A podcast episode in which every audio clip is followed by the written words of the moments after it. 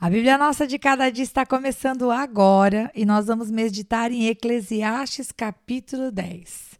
Eu tenho aqui pertinho da minha Bíblia uma deliciosa xícara de chá de camomila. E você, o que, que você está tomando? Me conta aí, uma aguinha, um café? Se não está tomando nada, toma vergonha nessa cara, abre sua Bíblia e vamos começar a estudar a palavra de Deus. Ou, se você está correndo, dirigindo, arruma a postura e vamos começar. Versículo de número 1 de Eclesiastes, capítulo 10, diz assim. Fantástico, gente. Que, que delícia, que delícia quando Salomão faz essas comparações.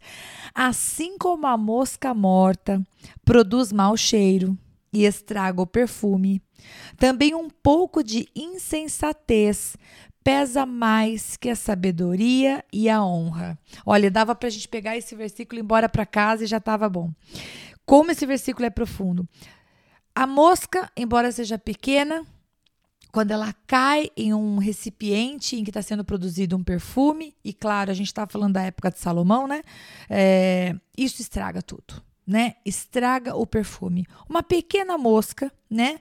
Morta ao cair, né? E morrer, ela estraga algo que tinha o propósito de ser bom, né? Algo que tinha o propósito de ser dividido em frascos, algo que tinha o propósito de alegrar a vida das pessoas.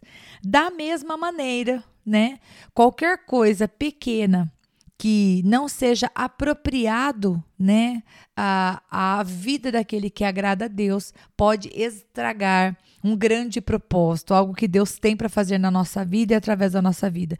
E ele fala também um pouco de insensatez pesa mais do que a sabedoria e a honra.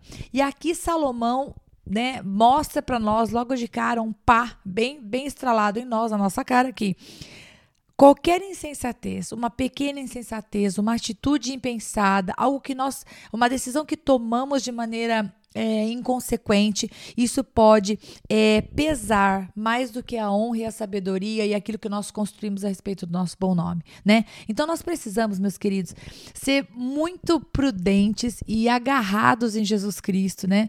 Para buscá-lo a cada passo. Né? Se não queremos errar, se não queremos tomar decisões é, ruins que vão trazer más consequências, ou se não queremos permitir que pequenas situações venham a a, a brotar, a, né, a, criar raiz na nossa vida, nós temos que matar a situação logo no princípio. Ontem estava conversando com as minhas filhas sobre isso, né?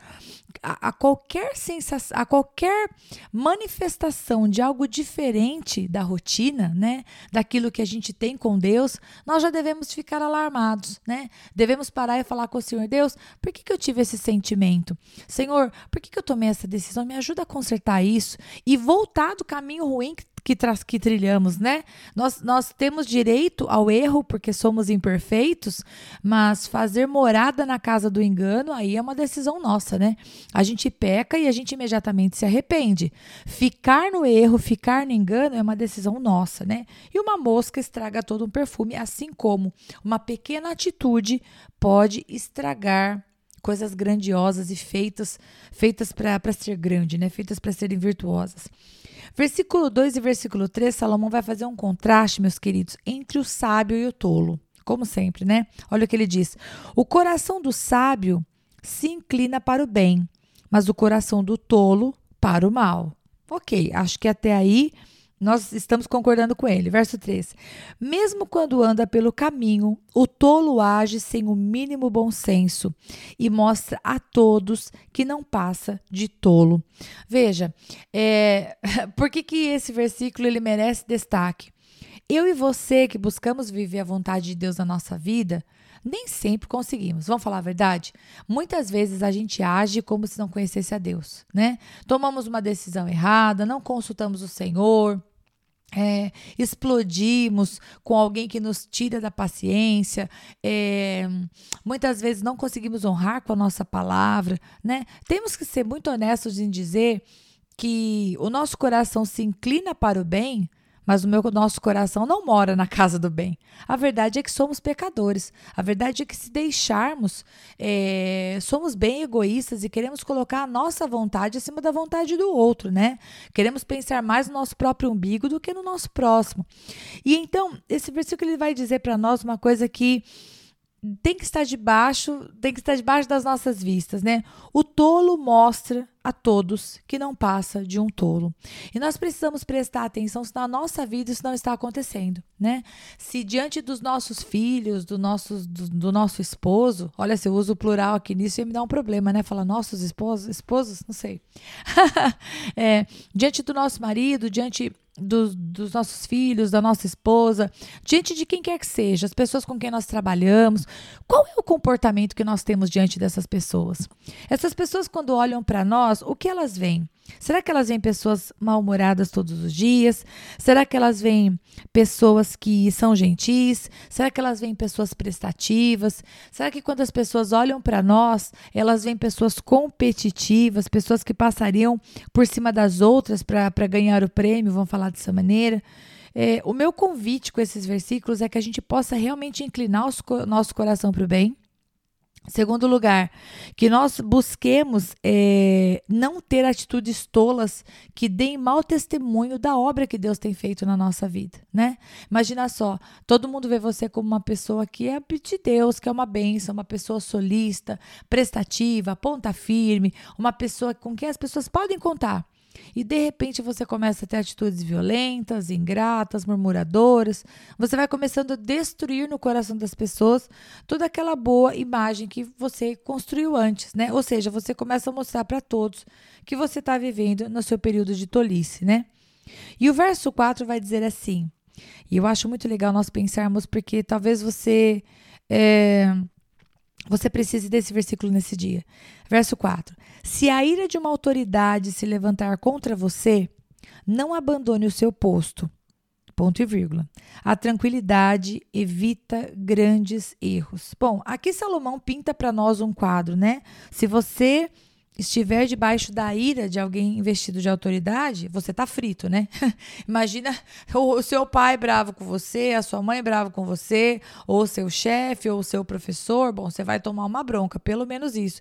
Mas Salomão, ele dá para nós um, um alerta. Ele fala: "Não abandone o seu posto", ou em outras palavras, não saia do lugar. Escute a bronca se acalme. E a continuação do versículo é que realmente nos traz o que Salomão quer nos ensinar aqui. Ele fala: a tranquilidade evita grandes erros. Ou seja, quando estamos passando por uma situação de pressão, de tristeza, quando estamos passando por uma situação em que estamos nos sentindo perdidos, né? Alguém está nos ofendendo, alguém está falando o quanto nós erramos. Muitas vezes nós somos movidos no, pelo impulso a querer sair do nosso lugar a querer tomar uma atitude precipitada, a querer tomar decisões das quais nós vamos nos arrepender depois. Porque, como nós conversamos no, no, capítulo de Eclesiastes anterior, nós não devemos tomar decisões quando estamos é, irritados, bravos, com medo.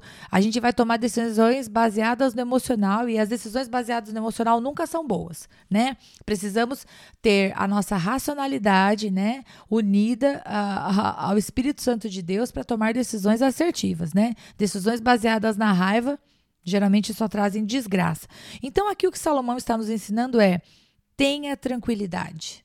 Quando, a, quando você e eu tomamos decisões sem tranquilidade, nós incorremos no erro. Peraí, um golinho de chá?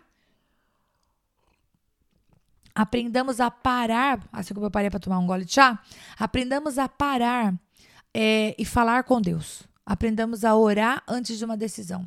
Você está ofendido, você foi humilhado por uma autoridade, você foi desprezado, você está com raiva, você está trai, você está sentindo traído, você está sentindo que as pessoas foram injustas. Ok, tudo bem, eu te compreendi. Mas Salomão está dizendo: não saia do seu posto. Calma. Agora, vamos buscar diante de Deus a tranquilidade que você já não tem mais, porque a pessoa conseguiu te tirar da, do, do, do estado de paz. Vamos falar com Deus, vamos despejar a nossa dor diante do Senhor, vamos pedir dele a paz que excede todo entendimento, e aí sim tomar uma decisão. Ah, também não vou mais fazer isso por causa daquilo. Não, se acalme, não seja essa pessoa, né? Nós temos aprendido que o coração do tolo é que é cheio de ira. O coração do sábio, ele se acalma e ele toma decisões não baseado em pressões. Lembremos de Saul, né? É, não, não planejei esse texto, estou me lembrando de Saul agora. Saul, ele sacrificou precipitadamente. Ele não esperou o profeta. E quando o profeta chega, ele fala: que som é esse que eu estou escutando, né? Melhor é obedecer que sacrificar, né? E, essa, e Saul vai falar para ele: não, mas é que pressionado pelas circunstâncias, o povo estava indo embora, eu tinha que sacrificar. E o profeta vai dizer para ele: não, meu filho, você errou, né? Não sejamos é, movidos pela pressão, embora a pressão muitas vezes nos leve a andar. Eu sei disso, mas façamos isso debaixo de oração e não debaixo é, ou da multidão de conselheiros onde não falta sabedoria, como a gente já aprendeu. Não faça baseado na sua visão é, unilateral da situação e principalmente se você estiver pressionado. Vamos lá. Ah, esse verso é fantástico. Verso 10. Se o machado está cego e sua lâmina não foi afiada, é preciso golpear com mais força. Agir com sabedoria assegura o sucesso. Querido, somente esse versículo daria um podcast de 30 minutos. Então eu vou falar rapidamente sobre ele. De maneira prática, Salomão está dizendo assim: se você não quer usar tanta força, para e afia o machado. Se o machado está cego, você vai usar o machado, o que, que vai acontecer? Você vai ter que fazer muito mais força para ter sucesso né? Ser sábio vai te trazer sucesso. É isso que ele está falando. Só que aplicando esse versículo para nós, afiar o machado significa planeje a atividade que você vai fazer. E ao invés de trabalhar harder, ao invés de você trabalhar mais com mais força, você trabalha de maneira smart, você trabalha de maneira mais inteligente, né? Pare para afiar o machado quando for necessário, para que tudo aquilo que você for fazer traga sucesso. Isso é sabedoria.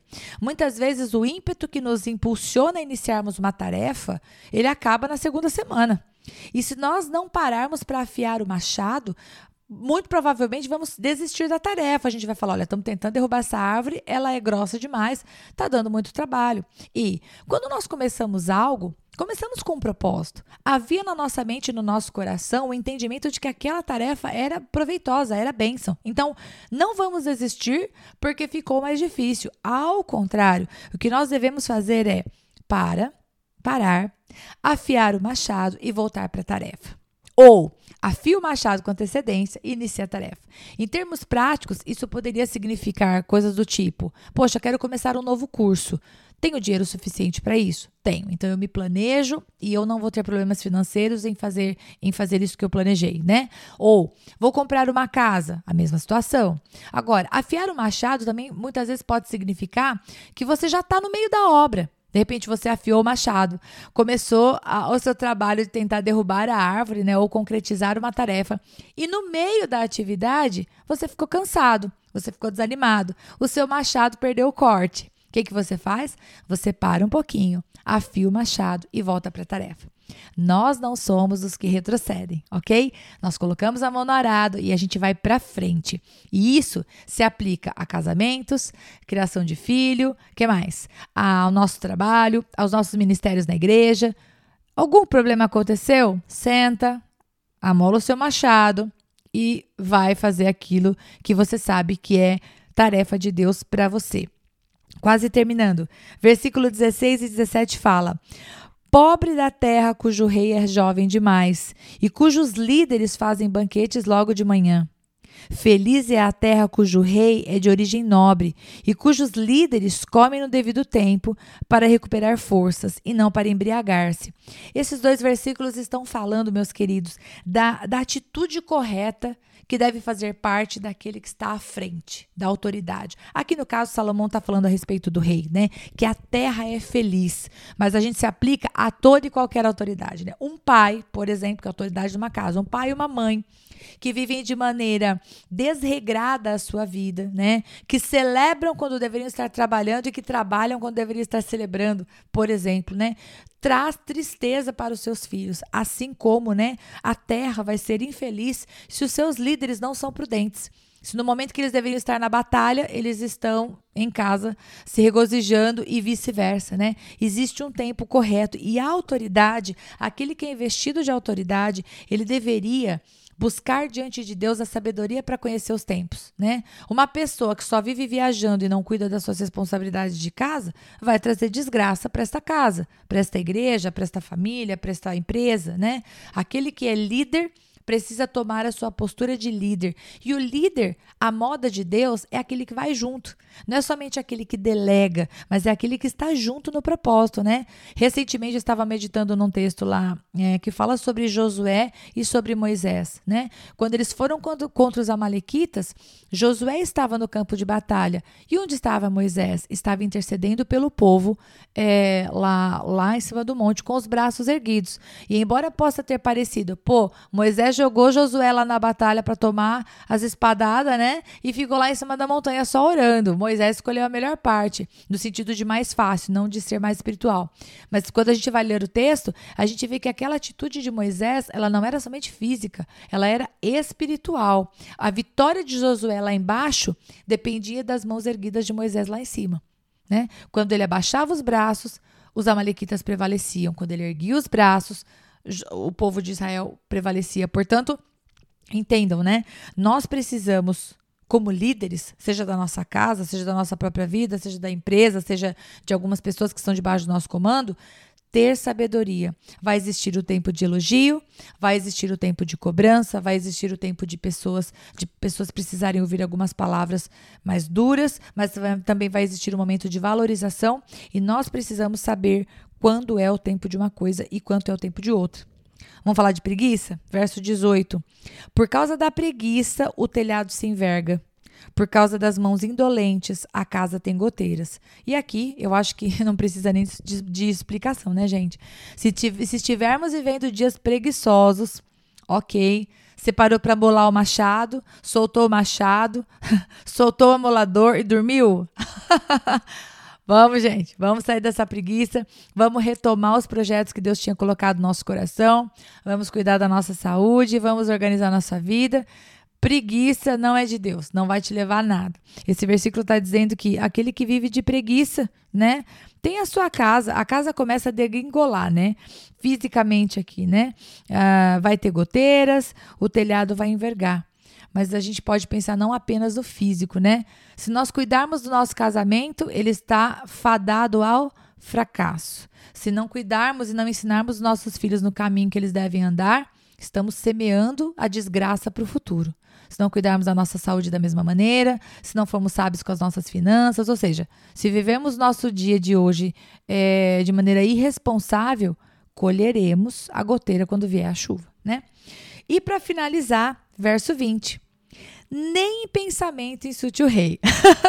Olha aqui Salomão advogando a própria causa. Peraí, um gole de chá. Muito bem.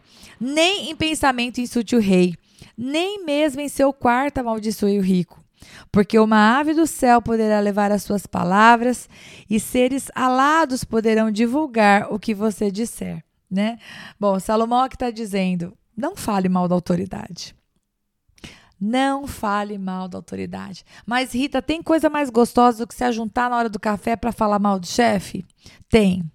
É você fazer aquilo que agrada a Deus. Não fale mal da autoridade. Aqui, Salomão está dizendo: olha, ele pode ficar sabendo do que você falou e isso não vai ser bom para você. Mas eu acho que mais do que temer o homem, né? Porque sim, né? Quando existe uma autoridade sobre nós, a gente precisa agir de maneira sábia e, e responsável, vamos falar assim. Mas mais do que temer o homem, 1 Pedro 2,13 fala assim: Por causa do Senhor, sujeitem-se a toda autoridade constituída entre os homens, seja o rei como autoridade suprema, e aí, seja os governantes, ele vai continuar, mas por causa do Senhor, né? Você respeita aquele seu chefe que não merece respeito, porque você ama a Deus, porque você teme o Senhor, né? Você faz porque você é um filho obediente. Você está agradando ao Senhor. Como tem que ser toda a nossa vida, né, queridos? Toda a nossa vida deve ser vivida por causa do Senhor. Então, é por ele que a gente respira fundo, a gente pega muito ar, muito ar, muito ar, mas a gente não explode. A gente vai colocar isso tudo diante de Deus, que nos ajuda a perdoar e nos ajuda a não pagar o mal com o mal. E você está pensando assim, mas Rita, ele merece. Não interessa. A gente obedece a Deus e é assim que agrada o Senhor, né?